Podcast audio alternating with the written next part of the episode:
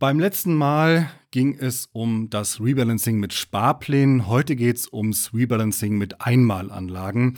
So nenne ich das, wenn man zum Beispiel einmal im Jahr manuell sozusagen mit dem neu angesparten Geld sein Depot auffrischt und dabei eben gleich rebalancen möchte. Mir persönlich bereitet es irrationales Unbehagen, in einem bestimmten Intervall größere Summen automatisch davonfliegen zu sehen. Deswegen habe ich keine Sparpläne. Äh, keine Sparpläne. Äh, ja, so gönnt sich jeder seines Spleens. Es gibt, es gibt keinen rationalen Grund dafür. Es ist sogar besser, das mit Sparplänen zu machen wahrscheinlich, als so wie ich. Aber ich äh, finde das irgendwie nervig und hätte da gerne so eine unterjährige Flexibilität. Deswegen lasse ich es. Jetzt muss man aber sagen, ein methodisch korrektes Rebalancing ist mit Sparplänen durchaus aufwendiger. Limit Orders gibt es, Stand heute meines Wissens auch nicht. Ist auch kein Drama, wie gesagt, aber äh, ein minimales, mini, mini, mini, mini Risiko, das man umgehen kann, weil einen Sparplan gibt es eben nicht. Falls es euch also genauso geht wie mir und ihr lieber so einmal im Jahr in einem Ruck kontrolliert das angesparte Geld anlegen wollt, oder falls eure ETFs auch gar nicht sparplanfähig sind, das kann ja auch mal sein bei eurem Broker, dann eignet sich der folgende Weg. Ich habe ihn in meinem Buch Altersvorsorge mit ETFs mit einer exakten Berechnung an einem Beispiel durchgeführt. Das erspare ich euch hier auf der Audiospur. Aber ich denke, die wesentlichen Punkte, die ich nennen möchte, die sind auch so klar. Und ja, wenn ihr konkrete Fragen habt, könnt ihr es ja zumindest auf YouTube auch unter das Video schreiben. Ganz wichtig ist folgendes. Ähm, also folgende Situation, fangen wir erstmal an. Ihr habt irgendwann mal ein Depot eröffnet und das Depot sei jetzt mal 10.000 Euro wert. Wird natürlich nie in der Realität so glatt sein, ist jetzt nur ein Rechenbeispiel. Also ihr habt ETFs angelegt und ähm, der risikoreiche und risikoarme Teil ist zusammen 10.000 Euro wert.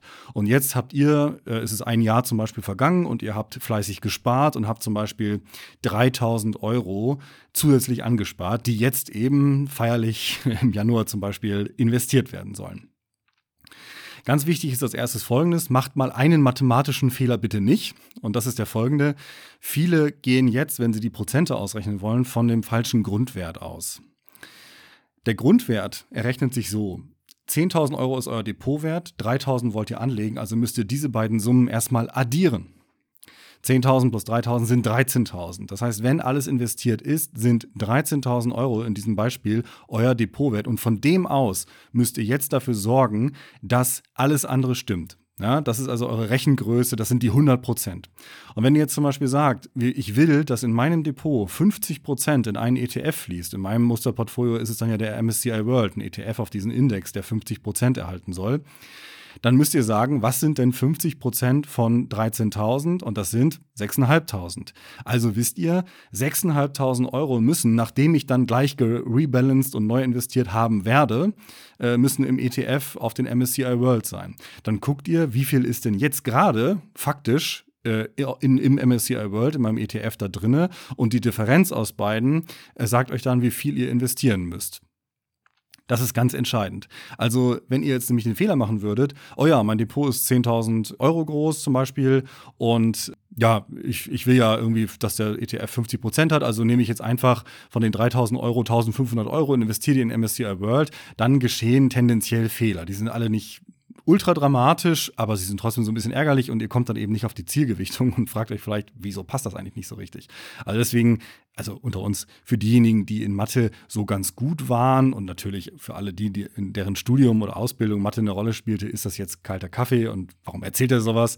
Aber glaubt mir, ich habe das schon ein paar Mal erlebt ähm, und häufiger erlebt, dass auch eben Akademiker äh, diese einfachen Prozentrechnungen und Dreisatz, Dreisatzrechnungen nicht so richtig sicher beherrschen. Und wenn man mit Prozentrechnen nicht dauerhaft zu tun hat, dann kann man es auch mal wieder verlernen oder macht irgendwelche Flüchtigkeitsfehler. Ja, und wir haben in Deutschland, das darf man nicht vergessen, auch viele Millionen Menschen, die nicht richtig lesen, äh, schreiben und auch rechnen können. Und deswegen, sage ich ja auch immer wieder, nur weil ihr da, wenn ihr da vielleicht eine Schwäche habt äh, in Mathe und das nicht so richtig hinkriegt, ähm, lasst das bitte nicht zur Folge haben, dass ihr eure Altersvorsorge falsch angeht oder so, sondern sucht euch jemanden eures Vertrauens oder einen Rechner, also einen Online-Rechner, der euch dann entsprechend hilft dabei. Es ist keine Schande, in Mathe schlecht zu sein. Das ist zwar nicht schön, es ist auch ähm, fürs Leben nicht besonders hilfreich, in Mathe schlecht zu sein. Es ist gut, das zu können, aber nicht jeder kann es und nicht jeder kann es lernen.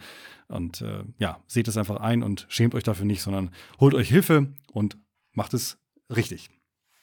Im Beispiel gerade ähm, habe ich ein bisschen äh, falsch geredet. Ich habe gesagt, das äh, Depot insgesamt hat äh, 13.000 Euro und dann gibt es noch einen risikoarmen Teil. Mein Beispiel mit den 6,5 im MSCI World gilt natürlich nur, wenn man 100% Aktienportfolio hat, so wie ich. Ähm, die meisten werden das nicht haben.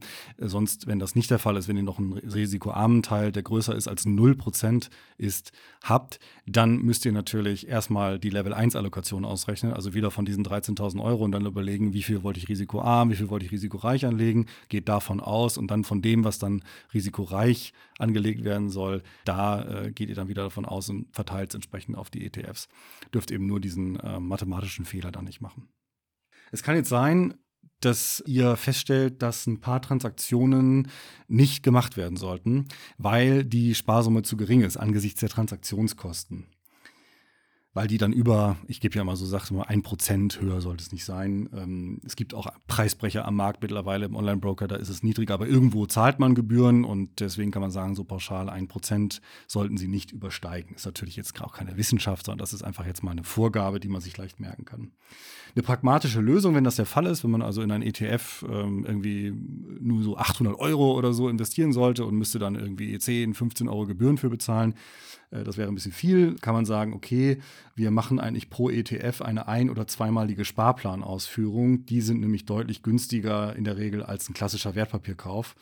Und danach kann man den Sparplan ja auch wieder löschen beziehungsweise ihn gleich nur auf zweimal anlegen. Wenn dieser Trick nicht zu Gebote steht, dann ist es möglich, wenn man zum Beispiel jetzt 2000 Euro anlegen möchte und man weiß, man muss 10 Euro Gebühren bezahlen, das ist so ein typischer Wert äh, pro Kauf. Also man sollte nicht unter 1000 Euro kaufen, das ist dann ein Prozent, heißt es dann. Dann kann man sagen, okay, ich lasse 1000 Euro in einen ETF und 1000 Euro in den anderen ETF, der prozentual am weitesten von seiner Sollgewichtung entfernt ist. Ich habe ja nur ein 3 ETF-Portfolio immer als Musterportfolio äh, in meinem Buch, aber auch jetzt hier im Podcast und privat. Das heißt, ich habe immer sozusagen einen ETF, wenn das jetzt so wäre bei mir, wenn Sparsummen, in denen ich halt Geld fließen lasse, der exakt, mehr oder weniger exakt gerebalanced wird und dann kann man äh, den an, noch einen anderen besparen und dann bespart man vielleicht im nächsten Jahr dann wieder den anderen. Das ist ein bisschen ungenauer, aber nicht so tragisch. Also beim Rebalancing kann man sich merken, wenn man so auf drei Jahressicht grob diese Zielgewichtung mehr oder weniger einhält und da immer so ganz halbwegs eng drumherum schwankt um diese Zielgewichtung, dann reicht das völlig. Jetzt möchte ich noch was sagen zu dem Thema Rebalancing ohne oder mit nur geringen Sparsummen. Also das heißt, äh, ihr habt nicht wirklich Sparsummen, keine signifikanten. Auf jeden Fall könnt ihr mit diesen Sparsummen nicht rebalancen, euer Depot. Ihr müsstet also Umschichtungen vornehmen.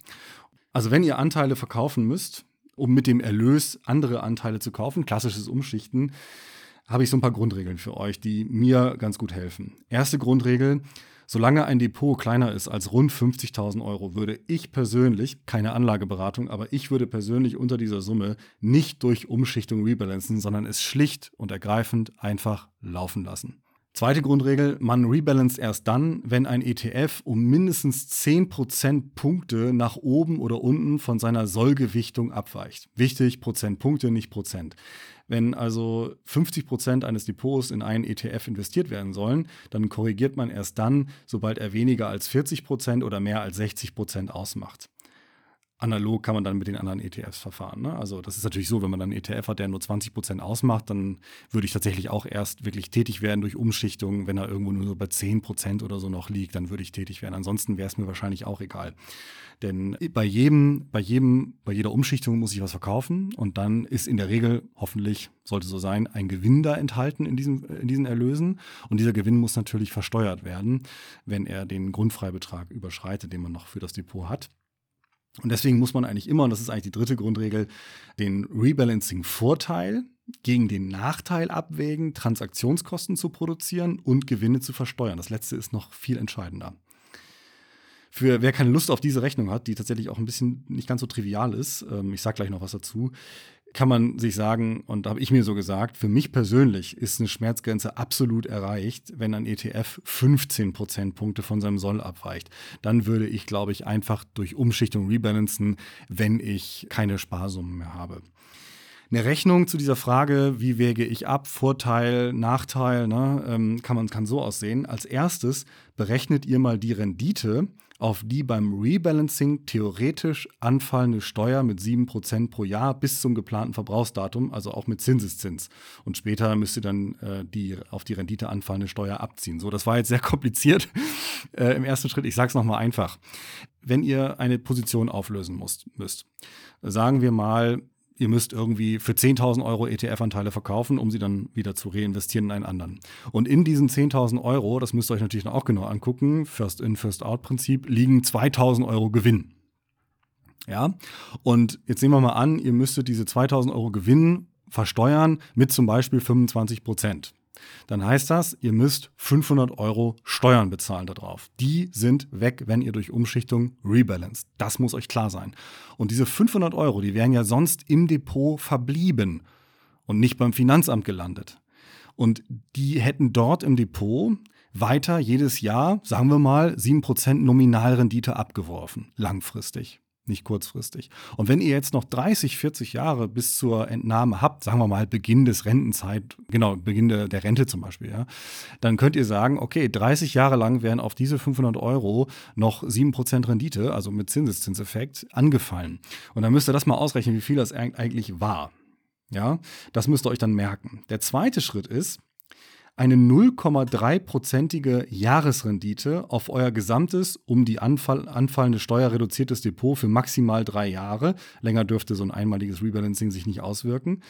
Und davon dann eben auch die später anfallende Steuer abziehen. Auch ganz wichtig. Ne? Also man, irgendwann muss man es ja mal realisieren, dann wird man Steuern bezahlen. Warum? Ich habe ja immer mal gesagt, also Rebalancing, na, man weiß es nicht so genau, was es an, an mehr Rendite bringt, aber es könnte sein bis zu 0,5 Prozent pro Jahr. Das hält aber auch nicht ewig bei einem einmaligen Rebalancing, also hier mit ganz großer Unsicherheit verbunden, sage ich ganz ehrlich. Das ist keine wissenschaftliche Studie, auf der das jetzt wirklich beruht. Für drei Jahre. Wenn ihr also sagt, wenn ich jetzt umschichten würde, und dann entsprechend die Steuern bezahle und so weiter, dann hätte ich drei Jahre lang auf mein verbliebenes Depot nach, nach Abzug der Steuer 0,3 Prozent pro Jahr Rendite. Und das könnt ihr auch mal ausrechnen. Und diese beiden Werte, einmal, was verliere ich an Rendite durch die Steuer und äh, was gewinne ich durch das Umschichten ähm, an Rendite, die müsst ihr gegeneinander halten und dann gegeneinander abwägen, ob ihr, je nachdem welche größer ist, ob ihr eben rebalancen wollt oder nicht. So, ich glaube, das macht in der Realität niemand. Ich selber würde es ehrlich gesagt, glaube ich, auch nicht machen. Und ein anderer Punkt ist eben auch, dass Rebalancing nicht primär auf die Rendite zielt, auf mehr Rendite, sondern eigentlich, da geht es eigentlich um eine Wiederherstellung des Risikoprofils. Vor allem das Rebalancing auf Level 1-Ebene, also risikoarm, risikoreich Verteilung, ist sehr wichtig für das Gesamtrisiko des Portfolios.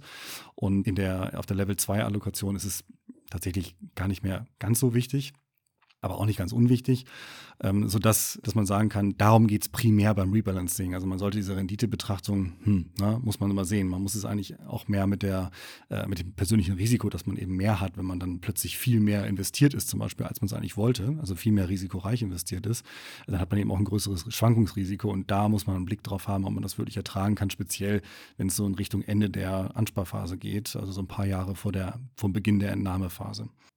Mir liegen wirklich keine befriedigenden Informationen zum Renditevorteil durch Rebalancing vor.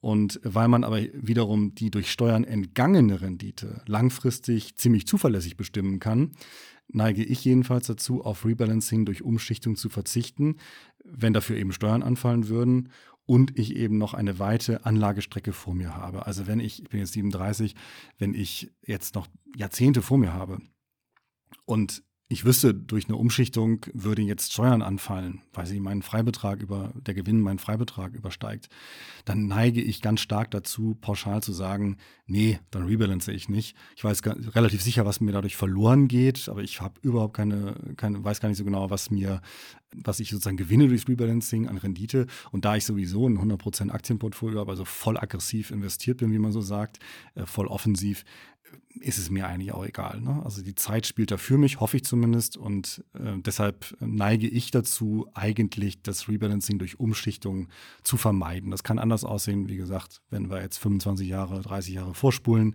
und ich mich so der Entnahmephase nähere, dann könnte ich nochmal anders entscheiden. Da gelten die anderen beiden Grundregeln. Macht da was draus. Bis demnächst und tschüss.